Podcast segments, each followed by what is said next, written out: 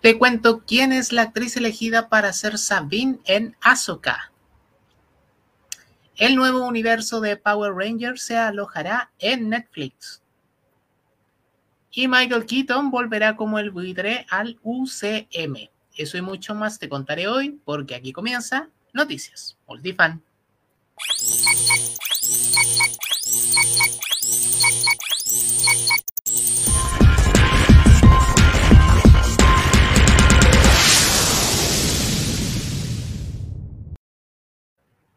Hola multifanes, ¿cómo están? Bienvenidos a nuestra entrega semanal de Noticias Multifan, donde vamos a revisar como siempre lo más destacado del cine, la televisión, los cómics y el anime desde Chile y para toda Latinoamérica en castellano, por supuesto en tu idioma. Además, te cuento que desde hace unas semanas todos nuestros programas, incluido este, Noticias Multifan, están disponibles en formato podcast. Así que también si nos estás escuchando, te mando un gran saludo. Aquí te muestro nuestro Multifan a la carta para Spotify, pero también estamos en Apple Podcast, en Google Podcast, entre otras aplicaciones. Así que búscanos en tu favorita. Estamos a punto de partir a revisar las noticias, pero recuerda suscribirte a nuestro canal si aún no lo has hecho, darle like a este video, activar la campanita por supuesto, comentar tu noticia favorita y por supuesto compartir este video en tus redes sociales. Yo soy Guillerrit y comenzamos. DC Liga de Super Mascotas liberó su primer tráiler. Crypto, el perro de Superman, deberá salvar a su amo y a la Liga de la Justicia junto a sus amigos un cerdo que se hace gigante, una ardilla que lanza rayos de sus manos, una tortuga muy veloz y otro perro indestructible será el inusual equipo que deberá salvar al mundo. Todo esto, por supuesto, acompañado de mucha comedia y una impecable animación CGI. DC Liga de Super Mascotas se estrenará en cines en 2022. Te lo contaba titulares, el nuevo universo de Power Rangers se exhibirá en Netflix. Michael Lombardo, presidente de E1 para el sitio web de Deadline, anunció E1, una empresa canadiense de distribuidora de películas y series, está planeando un universo potencial de múltiples series y películas basadas en la marca Power Rangers, liderada por Jonathan Entwistle, y serán producciones desarrolladas para Netflix. Lombardo comentó que Jonathan ha sido incluido en el proyecto Power Rangers ya que la compañía planea un enfoque de un universo completo. Es decir, no sería solo una serie, sino una serie de películas y programación infantil, lo que confirma lo dicho en eventos pasados donde habrá nuevas producciones de coloridos héroes para varios grupos de edad. Una buena nueva para los fans de la franquicia porque se estuvo incluso especulando que los héroes terminarían en streaming menos masivos, pero Netflix puso dólares sobre la mesa y seguirán siendo masivos. Izuku Midoriya y Tomura Shigaraki protagonizan un nuevo visual, lo que vemos en pantalla, de la sexta temporada de My Hero Academia. Durante, mediante la cuenta oficial de Twitter para la adaptación animada del manga escrito e ilustrado por Kohei Hirokoshi, Boku no Hero Academia, más conocido como My Hero Academia, fue publicada una nueva imagen promocional para esta sexta temporada del proyecto, protagonizada por los personajes Izuku Midoriya a la izquierda y por supuesto Tomura Shigaraki a la derecha. La fecha de estreno para esta secuela y demás detalles de producción se darán a conocer próximamente. En la imagen se puede leer la frase ahí en el medio, se acerca una guerra a gran escala. El sexto ciclo de My Hero Academia llegará en algún punto del año 2022. Exholic tendrá una adaptación a película live action. Sí, los live action están más que de moda pero si de buena factura hablamos, tenemos que irnos a Japón, porque en el país del sol naciente se ha anunciado que el manga Triple X Holic del grupo de mangaka femenino Clamp tendrá una adaptación a película live action.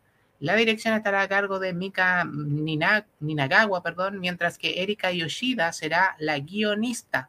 En cuanto al elenco, el actor Ryonosuke Kamiki, quien fue Soujiro en el live action de Kenshin, interpretará al atormentado personaje Kimihiro Watanuki según la obra original. Por su parte, Ko Shibasaki hará el papel de Yuko Ichihara, quien repite la interpretación pues ya lo hizo en la adaptación a obra de teatro de la misma historia. El live action de Triple X Holic se estrenará el 29 de abril de 2022 en los cines japoneses. Kathleen Kennedy asegura que sí hay planes para más Star Wars con Rey, Finn y Poe. Los que llevan vaticinando el fin de Star Wars desde que George Lucas vendió la licencia a Disney vuelven a sufrir un duro golpe. Kathleen Kennedy ha renovado como presidenta de Lucasfilm hasta el año 2024. Aprovechando la situación y el próximo estreno de Obi-Wan, la presidenta ha concedido una entrevista a Empire Magazine donde ha hablado sobre los planes que hay más allá de las secuelas. Esto dijo, desde luego son personajes de los que no vamos a olvidarnos, seguirán presentes y los equipos creativos ya están hablando sobre ello. ¿Qué te parece este anuncio? ¿Quieres ver más de los personajes de las secuelas de la saga galáctica? Cuéntanos en los comentarios. El príncipe del rap se vuelve un drama, según el primer teaser. La clásica comedia El príncipe del rap será reinventada con un corte más dramático por el streaming, por el streaming digo Peacock, disponible solo en Estados Unidos. Aunque la serie original protagonizada por Will Smith tenía momentos de reflexión en medio de las risas, la nueva versión se vuelca con todo al drama para abordar las vivencias del primo Will, que debe abandonar Filadelfia para vivir con sus tíos que viven en una lujosa mansión. Como parte de la promoción de esta nueva serie, cuyo título será simplemente Bel Air, el primer teaser entrega un cover de parte de la letra del tema principal de la serie original. El estreno está contemplado para el año 2022. Will Smith es productor ejecutivo de la serie. Por ahora se desconoce qué plataforma a qué plataforma llegará la serie en Latinoamérica. La serie Dead Boy Detectives de HBO Max encuentra a sus nuevos protagonistas. Hace semanas supimos que la serie Dead Boy Detectives iba a realizar un recast del reparto principal. Pese a que se pensaba que iba a ser un spin-off de Doom Patrol, saltaba la noticia de que Sebastian Croft, Ty Tennant y Madeline Horcher no iban a protagonizar la serie ya tenemos a los nuevos actores protagonistas. El medio Variety informó que los actores George Rextrew debutará en la serie, graduado recientemente en la Academia de Música y Arte Dramático de Londres, Jaden Rebry, The Lodge, y Cassius Nelson, Last Night in Soho, protagonizarán los tres papeles principales. Aún está pendiente comenzar el rodaje del piloto, con el que la plataforma de streaming decidirá si encargará o no la serie completa. Ocho nuevos pósteres anticipan el estreno de Matrix Resurrección. Las imágenes vienen a generar más expectativas de la cuarta entrega de la saga que se estrenará en diciembre. Los carteles los protagonizan cada uno de los personajes, partiendo por supuesto por Keanu Reeves como Neo, junto a Carrie Ann Moss como Trinity, Yaya Abdul Matin II, quien interpretará a un nuevo Morpheus, y Jessica Hendy como Bugs, junto con Neil Patrick Harris, Priyanka Chopra Jonas, Erendina Ibarra, actriz mexicana, y Jonathan Croft. La película estrenará en cines el próximo 22 de diciembre. Y esto volvemos al UCM. El buitre de Michael Keaton volverá y lo reveló el propio actor. Michael Keaton confirmó durante una aparición en Jimmy Kimmel Live que volverá como The Vulture, sin nombrar un proyecto en específico, Keaton reveló que actualmente está filmando algo con el personaje. De momento, lo único que tenemos claro es que veremos de nuevo a Michael Keaton en la película Morbius, la cual aterrizará en los cines el próximo 28 de enero de 2022. Hawkeye se desarrolla en la Navidad de 2024. Ahora de que ya se ha estrenado la nueva serie de Marvel Studios Hawkeye, te mostramos el último póster promocional de la historia que mostrará la posta del héroe desde Clint Barton a Kate Bishop y su misión, llegar a tiempo para Navidad. Una comedia sobre muñecos de nieve, villancicos, acción y la importancia de la familia. Durante una nueva entrevista promocional, además, le han preguntado directamente al director Rhys Thomas por la cronología de la serie respecto a las otras series y películas. Ya estaba claro que la serie se sitúa tras lo visto en Vengadores Endgame, Ahora se concreta algo más al decirse que se sitúa dos años después, específicamente en la Navidad de 2024 y en la víspera de Año Nuevo de cara al año 2025. Hawkeye tendrá solo seis episodios y los primeros dos los comentaremos este jueves en Los Cuatro Fanáticos de Multifa. Habemos actriz para interpretar a Sabine en Star Wars Ahsoka. Deadline ha confirmado que la actriz Natasha Liu Bordizo interpretará a la mandaloriana Sabine Bren en la serie de Ahsoka que se grabará durante el inicio del año 2022, siendo la coprotagonista junto con Rosario Dawson. Se viene continuación de Rebels. En Rebels, Sabine empieza como una desertora del Imperio y acaba ganándose el derecho de portar el Dark Saber. Es también una maestra del graffiti y una experta de armas y explosivos. Al final de Rebels se embarca junto, embarca, digo, junto con Ahsoka en la búsqueda de Ezra. Bordizo debutó en la película de Netflix Tigre y Dragón 2, La Espada del Destino. También ha aparecido en los streamers de Society y la película del 2019 Crazy About You. Con la incorporación de Sabine, ya es solo cuestión de tiempo para que sepamos qué actores interpretarán a Ezra y a Tron. Ahsoka deberá estrenarse en Disney Plus en el año 2023. Spider-Man No Way Home adelanta su estreno para Latinoamérica. Sony Pictures ha confirmado que Spider-Man No Way Home se estrenará el día 15 de diciembre en cines de México y en algunos otros países de Latinoamérica. La cadena de cine presentes en Chile, sin embargo, no se han pronunciado al respecto.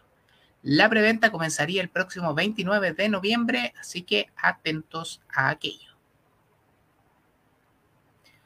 Joe Sheldon confirmó el regreso de Howard de The Big Bang Theory. La serie de CBS ya va en su octavo episodio de su quinta temporada y el actor Simon Helbert repite su papel de The Big Bang Theory como Howard Holovitz.